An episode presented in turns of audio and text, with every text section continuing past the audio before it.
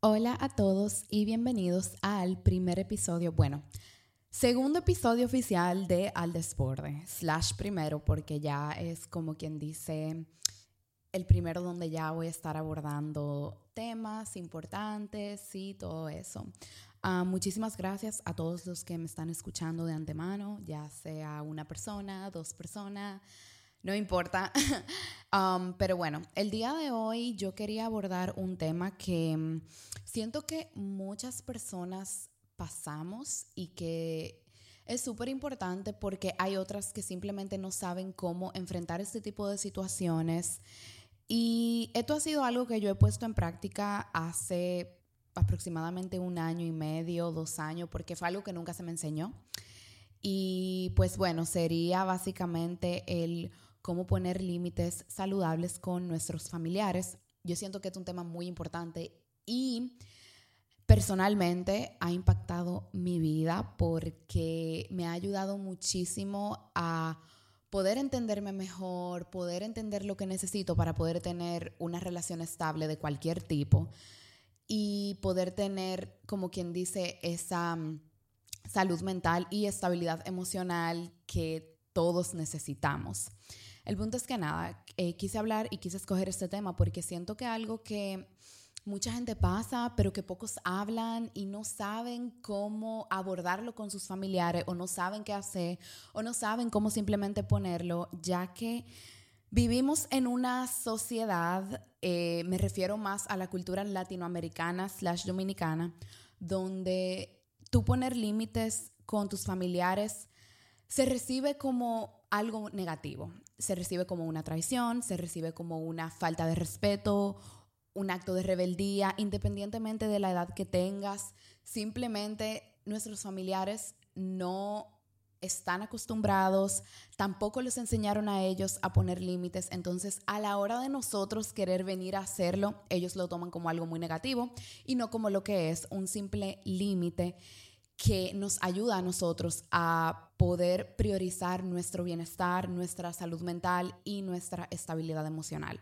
Así que el día de hoy quería hablar sobre este tema y voy a abordarlo en base a mi experiencia personal. Esto es algo que a mí nunca se me enseñó y que yo aprendí hace poquito yendo a terapia. Por esta y muchas razones más, yo promuevo tanto terapia en mi TikTok, los que me siguen saben, porque yo entiendo que cuando tú te das cuenta de las conductas que debes de mejorar, los patrones negativos que debes de modificar, tú no solo vienes con una introspección sobre ti mismo, sino que también viene con una observación de las personas que te rodean y de cómo te han tratado al pasar de los años. Cuando por fin tú entiendes que hay comentarios, personas y contextos externos que refuerzan esas conductas negativas en ti, tú comienzas a poner límites generales porque tú amas mucho y obviamente tú no quieres sacar a esas personas de tu vida. Pero el problema a veces está en que por más que tú intentes, esas personas simplemente no son capaces de respetar tus límites. Esas personas que te vieron crecer, incluso las que llegaron hace poco tiempo, no, no son capaces de, respetar esos límites que tú nunca tuviste y que ahora estás creando en base a la mejor persona que tú quieres ser, porque a ellos tampoco les enseñaron, a ellos no les enseñaron a nuestros padres, no les enseñaron a cómo poner límites. Y en mi caso personal, yo nunca tuve eso y yo no culpo a mis papás para nada. Hace, hace un tiempo yo estaba un poco resentida porque era como, wow, o sea, todo lo que no me enseñaron, todo lo que tengo que cargar ahora como adulta por cosas que hicieron en su pasado, pero ellos no tenían las herramientas, nunca las tuvieron, porque sus padres tampoco les enseñaron a ellos a cómo poner límites saludables. De una forma implícita, mis padres me hablaban y me decían cosas como, no te dejes coger de relajo de la gente, o no sé, como, como si te dan un golpe, tú da para atrás, pero nunca me sentaron y me explicaron la importancia de lo que eran los límites, porque tal vez ellos ni siquiera sabían cómo poner sus propios límites, so obviamente no iban a saber cómo enseñarle a una niña. Yo también la mayor parte de mi vida me crié con mis abuelos, imagínense, mucho más atrasados que mis padres. Tampoco recibí eso de parte de ellos y yo siento que eso me perjudicó muchísimo después porque permití muchas cosas en mi adolescencia que no estaban correctas, eh, no supe cómo alzar mi voz, no supe cómo comunicar las cosas que me afectaban, no supe cómo comunicar mis límites y eso me hizo mucho daño. Por ejemplo, sufrí bullying en el colegio, sufrí acoso sexual también. Y por más que yo decía que no, por más que yo lloraba, por más que yo buscaba la forma de sentirme mejor, simplemente no tenía las herramientas necesarias porque nunca las recibí de parte de, nadie, de mi familia. Era como que mm, mis padres, por ejemplo, sí me venían y me decían cosas como, bueno, eh, si tú no quieres algo, di que no, pero no tuvieron esa conversación conmigo per se de lo que era yo poniendo mis límites. Aunque ellos me dijeran estas cosas, yo siento que esto de los límites es algo que ahora yo de grande, después de que fui a terapia, entendí que tú tienes que practicarlo en tu casa también. Y que si tú no lo haces con tus familiares, se te va a hacer muy, muy difícil hacerlo con la gente de afuera. Algo que me pasaba con mis papás o con mis figuras, así como de abuelos, padres, autoridades, es que tal vez yo me decían una cosa de que, no sé, como de una forma implícita, pero a la hora de yo refutar algo con lo que yo no estaba de acuerdo, con lo que yo no me sentía bien, cuando venía de una conducta de ellos hacia mí, era simplemente invalidado. O sea, no se, me no se me validaban mis emociones, no se me validaba lo que yo sentía, no se me validaba mi opinión, simplemente me tenía que quedar callada porque eran mis padres, eran mis abuelos y lo que sea que yo dijera era una falta de respeto o era una traición. Nunca se tomó en cuenta. So, a medida de que fue pasando el tiempo, obviamente yo de grande entendí que todo eso me afectó me afectó mucho porque no supe cómo poner mis límites en la adolescencia y sufrí mucho. Y ahora de adulta también me cuesta un poco poner límites con las personas a mi alrededor, pero estoy aprendiendo a cómo hacerlo. Y el día de hoy quiero darte estas tácticas que a mí en lo personal me han ayudado. Quiero primero hacer una pequeña anécdota de cómo hace algún tiempo puse un límite con una persona muy, muy importante en mi vida y que siento que tal vez tú te puedes sentir identificado con otra situación que te haya pasado con un familiar. Y al final del podcast, cuando oigas todas las tácticas, pudieras poner alguna en práctica para poder implementar eso que es um, los límites saludables con tus familiares. Para esta anécdota, en lo personal necesitan un poquito de contexto. Y voy a ser súper, súper transparente. Este es un tema que voy a dejar para otro episodio, pero bueno. Para los que no saben, yo soy una persona que sufrí de un trastorno alimenticio. Yo siento que un trastorno alimenticio es algo que se te queda la vida entera. So, todavía como quien dice, puedo tener recaídas, pero gracias a Dios soy mucho mejor. Y bueno, yo tenía un indicio de bulimia y dismorfia corporal. La bulimia es básicamente cuando tú comes, te das atracones y luego te provocas vómito. No obstante, también tenía dismorfia corporal, que es cuando tú te miras al espejo y, bueno, por lo menos lo que a mí me pasaba en base a mí, puede ser que las otras personas lo vean diferente, pero yo me miraba al espejo y yo me veía más gorda de lo que yo realmente estaba o veía lo que consideraba mis defectos más grandes de lo que realmente eran. La verdad es que fue muy difícil todo este proceso. Yo los primeros seis meses lo pasé sola porque no estuve dispuesta a buscar redes de apoyo. Yo tenía mucho miedo de comunicarlo con mis familiares, tenía mucho miedo de hablar sobre el tema, no le tenía confianza absolutamente nada y Realmente es un tema que da un poco de vergüenza. Yo hace un año no me hubiese imaginado hablando sobre este tema tan abiertamente, pero siento que es algo que le puede servir a, otras personas. Resulta que al final yo sí busqué las redes de apoyo que necesitaba en familiares, en amigas, no todo el mundo lo entendió, hubo gente que tuvo ahí para mí, hubo gente que no supo cómo estar porque tienen su propio problema y es muy difícil a veces lidiar con tu problema y con lo del otro, pero bueno, el punto es que ya yo estaba mejor, yo creo que tenía como algunos dos o tres meses que no vomitaba y yo lo estaba llevando muy bien. También estos últimos meses, últimos tres meses, yo estuve con una nutrióloga, so estaba llevando un plan alimenticio. Y yo me sentía súper bien porque era un plan para una persona con un trastorno alimenticio, o sea, tú no, no es un plan estricto donde tú vas a bajar de peso, era un plan para yo poder mejorar la relación con mi comida. Entonces, básicamente yo lo estaba llevando al pie de la letra, como quien dice, y estaba, estaba, estaba muy feliz, o sea, me estaba sintiendo mucho mejor, no estaba vomitando, entre otras cosas. ¿Qué pasa? Eh, en este tiempo, vino mi abuela a visitarnos y se quedó aquí en la casa aproximadamente como un mes o dos meses. Y yo estaba muy bien, pero empezaron a salir comentarios de parte de ella. Los que tienen abuela dominicana o madres dominicanas saben. Cosas como, tú estás muy gorda, tú te vas a poner esos pantalones y así sucesivamente. Yo la verdad fui muy paciente al principio ella me hacía como algunos comentarios. Ella me empezó a hacer como, creo que en el segundo comentario que me hizo, yo le dije a ella, mira abuela, yo tengo esto, esto se llama bulimia, yo tengo un trastorno alimenticio, yo estoy yendo a terapia, yo necesito que estos comentarios, por favor, te los reserves porque me hacen daño. Y se los digo así, yo estaba trabajando básicamente por sentirme bien yo, por verme bien, ejercicios donde yo literalmente tenía que mirarme al espejo y mirar cada parte de mí para yo entender que mi mente me estaba jugando muchos trucos y me quería hacer sentir mal y me quería hacer sentir fea y me quería hacer sentir que yo estaba en sobrepeso cuando realmente yo no estaba así. Entonces, imagínense, tú tienes que practicar todos los días ejercicio de tú no creer lo que tu mente te está diciendo y que al mismo tiempo venga una persona y te haga esos comentarios con lo que tú estás luchando en tu mente. Para mí era muy difícil porque yo decía, wow, o sea, todo lo que yo estoy pensando es real, o sea, todo lo que yo estoy pensando es real. Entonces yo estaba en terapia, yo estaba luchando con mi mente y venía mi abuela y me hacía este tipo de comentarios.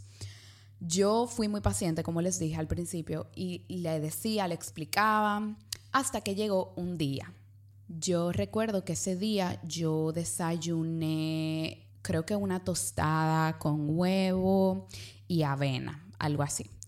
Yo no tenía meriendas porque el desayuno me llenaba mucho. Entonces, yo recuerdo que luego al mediodía, como algunas cinco horas después, yo me calenté una comida. Me acuerdo que eran como unas papas con pollo. Y yo estaba muy feliz porque iba a comer y desde hace mucho tiempo yo no podía comer sin culpa, o sea, se me hacía muy difícil cuando lo que están en este proceso y lo que han tenido un trastorno alimenticio saben lo difícil que es tú comer y tú poder disfrutar la comida, porque obviamente cuando tú, tienes un, cuando tú tienes un trastorno, tú lo que piensas es, estoy comiendo mucho, me voy a poner gorda, no me merezco comer, o sea, mi cuerpo no puede recibirla, o bueno, muchas cosas, mucho pensamiento así, intrusivo.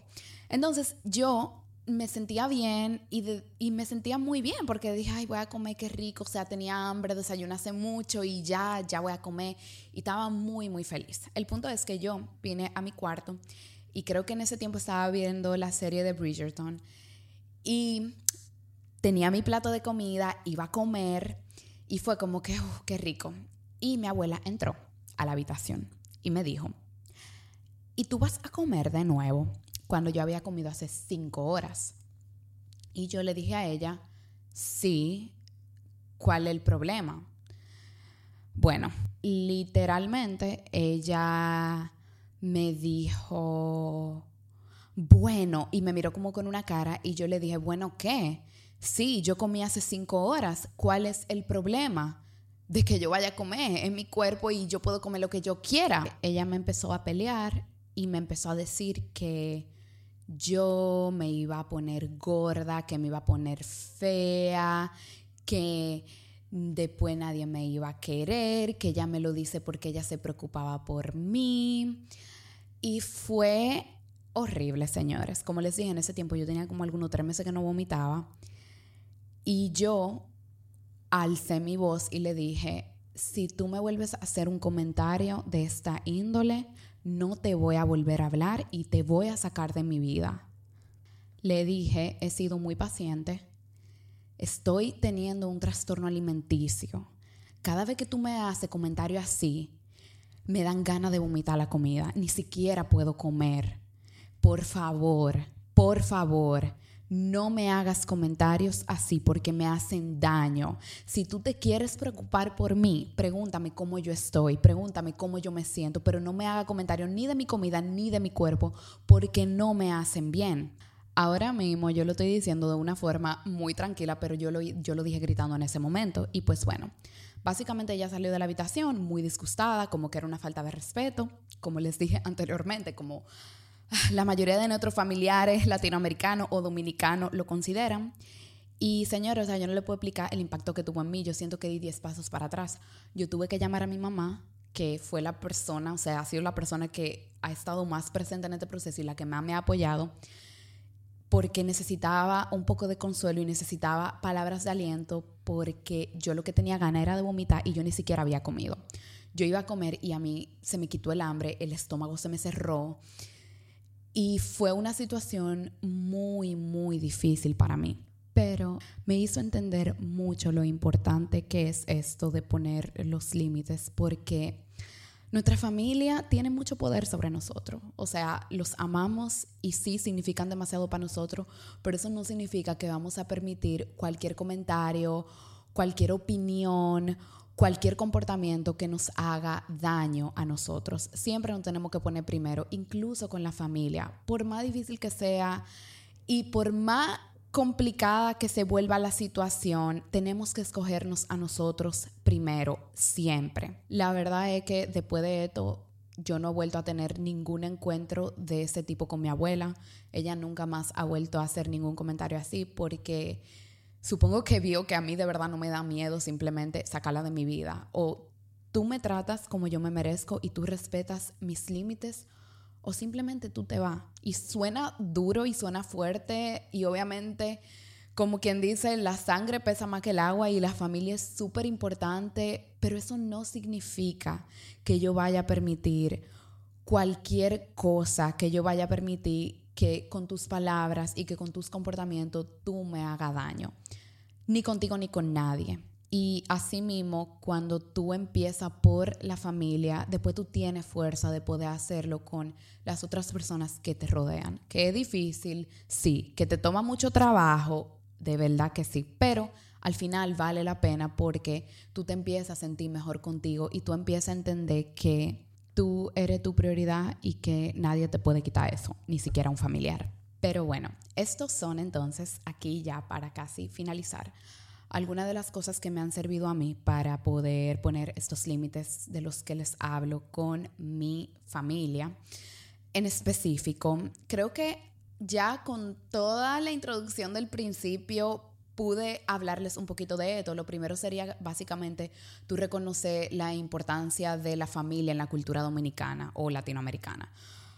Como quien dice, la familia es un valor central en la cultura de nosotros, lo que significa que si tú pones límite puede ser difícil ya que se puede percibir como una traición o una falta de respeto, como dije anteriormente. Sin embargo, es importante tú reconocer que poner límites saludables puede ser súper, súper necesario para tú mantener una relación sana con todos tus familiares. Si no es sana la relación, es mejor que tú simplemente no la tengas. Suena muy fuerte, pero como dije, siempre tú te tienes que poner primero. La segunda cosa que a mí me ha funcionado es aprender a decir no. No necesariamente no, pero como no a los maltratos, no a las faltas de respeto, falta de respeto reales, simplemente aprender a decir no y hacerlo de una manera respetuosa y asertiva. Es difícil, señores, porque en verdad nuestros familiares, como quien dice, vienen de otros tiempos donde a ellos no les enseñaron. So, básicamente, porque ellos modificarían su conducta por nosotros. Pero créanme que cuando tú les explicas una y otra vez y ellos simplemente quieren tenerte en tu vida, ellos hacen un esfuerzo. Tal vez no va a ser perfecto, tal vez ellos obviamente no te van a tratar 100% como tú quieres que lo hagan, pero créanme que si ellos te aman de verdad y ellos te quieren en su vida, ellos van a intentar hacer un esfuerzo por respetar tus límites. En lugar, obviamente, de tú rechazar a tus familiares, es importante tú poder encontrar como maneras de decir que no, de una manera respetuosa y explicando las razones detrás de tus decisiones, como quien dice, y haciendo que se sientan escuchados. Obviamente escuchándolo, em, tratando de empatizar con ellos, pero simplemente decir, bueno, así es como yo necesito que tú me trates y si tú me amas, por favor, haz un intento. Si te lo tengo que recordar una vez, dos veces, tres veces, lo voy a hacer, pero quiero ver un esfuerzo de tu parte. En caso de que tú no veas esfuerzo, ya va ahí lo que yo hice con mi abuela. Simplemente decirle, o tú haces esto, o simplemente te saco de, de mi vida. Créanme que yo me ha tocado con muy pocas personas tener que hacer eso y tener que tomar esa medida tan drástica, pero en el momento en que lo he hecho me he sentido mejor. Que ha sido doloroso en el momento, sí. Que ha sido un proceso de duelo, también. Pero al final vale la pena. Táctica número tres que me ha servido a mí. Si tus familiares no respetan tus límites, es importante que establezcas consecuencias. Esta va a relate con la dos. Estas consecuencias tienen que ser súper claras y coherentes para que tus familiares sepan qué esperar si no respetan tus límites. Eso es muy, muy importante. En mi caso, algo que a mí me ha funcionado es que cuando un familiar mío cruza un límite que ya yo he establecido, yo hago la ley del hielo yo la hago hasta que esta persona reconozca que cruzó ese límite, me pida una disculpa y haga un esfuerzo por no volverlo a repetir. Muchas veces eso me ha ayudado, en verdad, eh, porque obviamente, como les dije, ellos no saben, a ellos no lo enseñaron, so también es algo nuevo para ellos, respetar límites. So, esto es algo que a mí me ha servido mucho y creo que es un buen suplente antes de tú decidir sacar a alguien de tu vida y de tú tomar medidas tan drásticas como esa. Número cuatro y última, pero no menos importante, es buscar apoyo.